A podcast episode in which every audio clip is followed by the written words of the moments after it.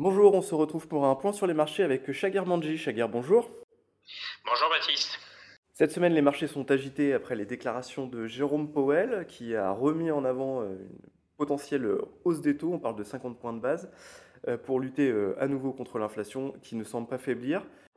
Si on doit résumer le discours de Jérôme Powell auprès de la Chambre des représentants, c'est de dire que bah, il faudra monter les taux plus haut et plus vite, euh, compte tenu de la hausse de l'inflation, en tout cas pas de ralentissement de l'inflation, et il mhm. parlait en particulier de la hausse des prix des services hors logement euh, qui sont très liés au marché de l'emploi et à la hausse des salaires. C'est ça la source d'inquiétude aujourd'hui, c'est l'inflation corps dans les prix des services hors logement. Donc clairement un discours euh, plus restrictif, hein, en tout cas des hausses de taux plus rapides et probablement plus haut sur le court terme, sauf si on a des chiffres de détente du marché de l'emploi et la hausse des salaires. Et comment est-ce qu'on explique cette erreur un peu de jugement sur le marché de l'emploi américain? C'est pas une vraie. Je pense que tous les observateurs s'attendaient à un ralentissement, hein, compte tenu de la hausse des taux euh, extrêmement importante qu'on a eue. Mhm. Mais euh, ce qui se passe, c'est que l'offre de travail aux États-Unis a fortement euh, diminué, de l'ordre de 3,5 millions et demi de salariés en moins. Donc il y a une offre de travail qui a fortement diminué. Et à côté de ça, donc on a, on a finalement décorrélation, je dirais, entre le marché de l'emploi et le ralentissement économique.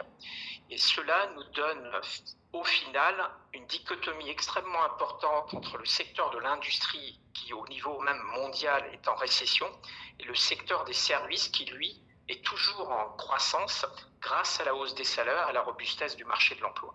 C'est cette situation-là qui perturbe aujourd'hui banques centrales et qui ne permet pas d'avoir euh, ce ralentissement de l'inflation corps euh, un peu partout dans le monde.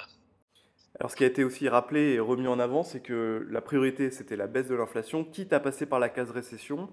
Est-ce que maintenant, euh, cette, ce passage par la récession est un peu obligatoire?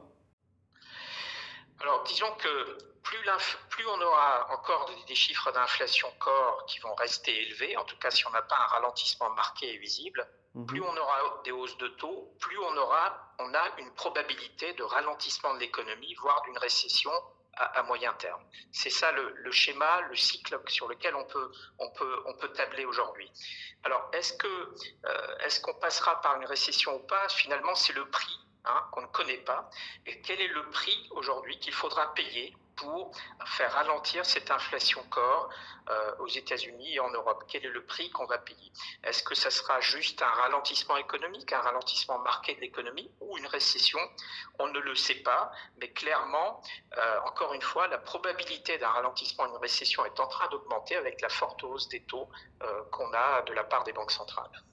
Et en tant que gérant, comment est-ce que vous vous adaptez à, savoir le moment où la hausse des taux va faire effet vraiment sur l'économie, où ça peut se retourner? Alors il faut simplement, euh, je dirais, naviguer à vue, euh, regarder les statistiques. Dès qu'on aura les premiers signaux de ralentissement de l'économie, ben, on sait qu'on est proche de la fin de la hausse des taux.